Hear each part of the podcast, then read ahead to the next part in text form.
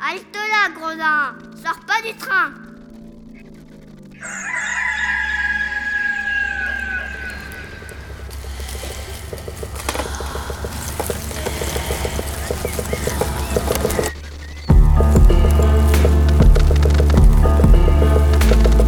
Dès ma plus tendre Plus on est jeunesse. malheureux, plus on souffre. Il faut plaindre les affligés.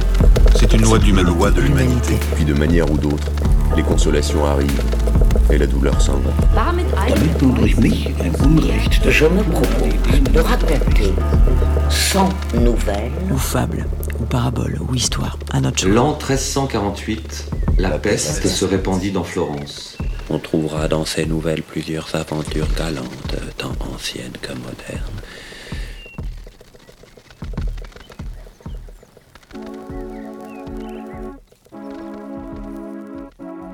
Hi, my name is Sava Loloff. I'm a French actor.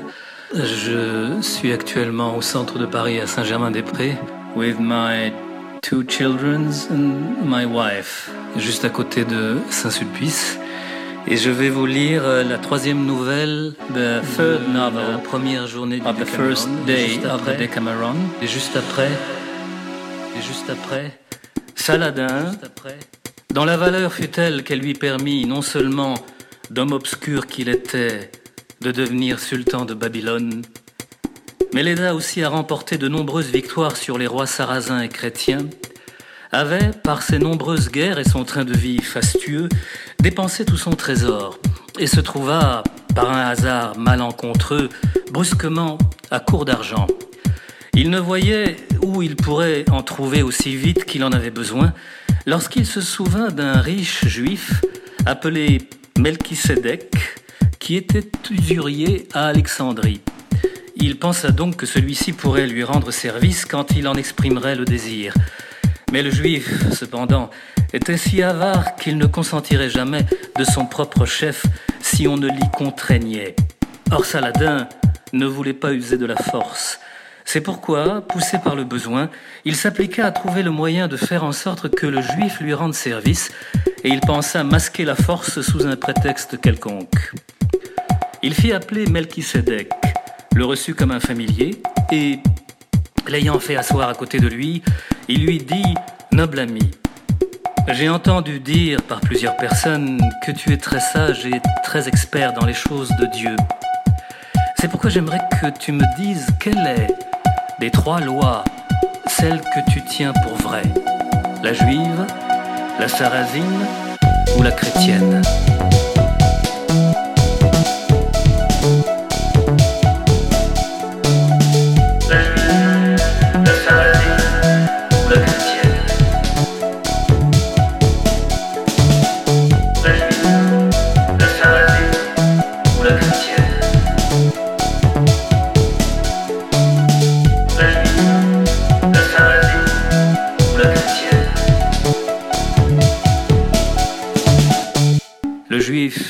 était vraiment sage, comprit très bien que Saladin cherchait à le prendre au piège des mots pour l'entraîner ensuite dans une discussion. Il pensa donc qu'il ne pouvait privilégier aucune des trois lois sans que Saladin ne parvienne à ses fins. C'est pourquoi, en homme qui pressentait avoir besoin d'une réponse qui ne lui fasse courir aucun risque, il aiguisa son esprit et trouva rapidement ce qu'il devait dire. Il répondit donc Monseigneur, la question que vous me posez est intéressante et, pour vous dire mon sentiment à ce sujet, il me faut vous dire une courte nouvelle que vous allez entendre. Il me semble, si je ne m'abuse, avoir entendu plusieurs fois raconter qu'il était une fois un homme riche qui avait, parmi les bijoux les plus précieux de son trésor, une bague superbe et d'un grand prix. Par égard pour la beauté et la valeur de cette pièce, qu'il désirait voir ses descendants se transmettre à jamais, il ordonna que celui de ses enfants qui se serait trouvé en possession de cette bague, à qui il l'aurait léguée par conséquent, serait à considérer comme son héritier, et devrait être, par tous, honoré et respecté comme l'aîné. Puis, celui auquel il légua la bague notifia la même chose à ses descendants et fit exactement comme son prédécesseur. Bref, cette bague passa de main en main et fut la propriété de nombreux successeurs.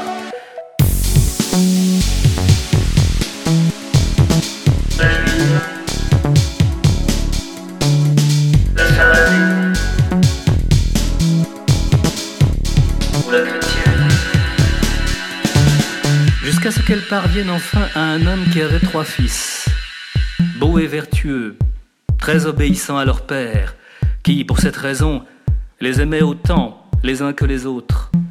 Les jeunes gens connaissaient la tradition attachée à cette bague, et chacun, désirant être distingué des autres, priait le vieux père de son mieux et pour son propre compte de lui léguer la bague lorsqu'il mourrait. Cet homme juste, qui les aimait tous également et ne savait décider à qui irait sa préférence, pensa tous les satisfaire, puisqu'il l'avait promis à chacun d'eux en particulier. Il chargea donc en secret un bon maître joaillier d'en faire deux autres qui étaient si semblables à la première que c'est à peine si l'artisan lui-même savait reconnaître l'original. Puis, sur le point de mourir, il donna en secret à chacun de ses fils une bague. À la mort de leur père, chacun d'entre eux revendiqua l'héritage et le privilège d'être tenu pour l'aîné. Et comme ils se contestaient mutuellement leurs droits, chacun produisit sa bague pour prouver le bien fondé de ses prétentions. S'étant aperçu que les bagues se ressemblaient tellement qu'il était impossible de savoir quel était l'original, la question de savoir qui était le véritable héritier du père resta et reste encore en suspens. Ainsi en va-t-il de même, monseigneur, des trois lois données par Dieu le Père aux trois peuples, au sujet desquels vous m'avez interrogé.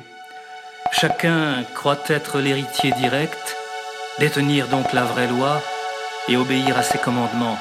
Mais qui est dans le vrai? Mais qui est dans le vrai? Mais qui est dans le vrai? Mais qui est dans le vrai? Mais qui est dans le vrai?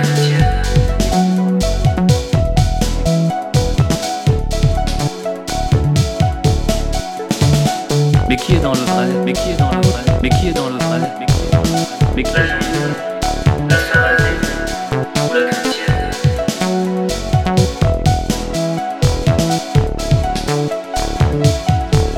Comme pour les bagues, la question n'a pas encore trouvé de réponse. Saladin reconnut que le juif avait admirablement évité de tomber dans le piège qui lui avait tendu. Il décida donc de s'ouvrir à lui de ses besoins financiers afin de voir s'il voulait lui rendre service, ce qu'il fit, lui révélant ce qu'il projetait s'il n'avait pas aussi sagement répondu à sa question. La juive, la sarrasine ou la chrétienne? Le juif remit généreusement à Saladin tout ce qu'il lui demanda, et Saladin lui remboursa par la suite tout son dû. Il le gratifia en outre de très beaux cadeaux, le considéra pour toujours comme son ami, et le garda auprès de soi, lui assurant un haut rang et de grands honneurs. Mais qui est dans le vrai Mais qui est dans le vrai Mais qui est dans le vrai Mais qui est dans le vrai Mais qui est dans le vrai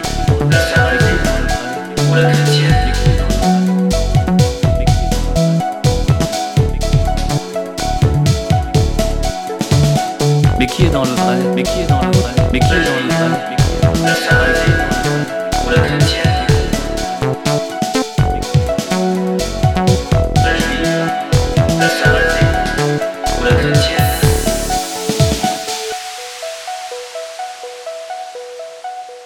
The Little Erotic Poem by Jean de La Fontaine. Hans Carvel prit, pour ses vieux ans, femme jeune en toute manière, il prit aussi souci cuisant, car l'un sans l'autre ne va guère. Babo, c'est la jeune femelle, fille du bailli Concordat, fut du bon poil, ardente et belle, et propre à l'amoureux combat. Carvel, craignant de sa nature le cocuage et les railleurs, alléguait à la créature et la légende et l'écriture et tous les livres les meilleurs, blâmait les visites secrètes, frondait l'attirail des coquettes et, contre un monde de recettes et de moyens de plaire aux yeux, invectivait tout de son mieux. À tous ces discours, la galande ne s'arrêtait aucunement, et de sermons n'était friande, à moins qu'il fût d'un amant. Cela faisait que le bon sire ne savait tantôt plus qu'y dire, eût voulu souvent être mort. Il eut pourtant dans son martyr quelques moments de réconfort. L'histoire en est très véritable.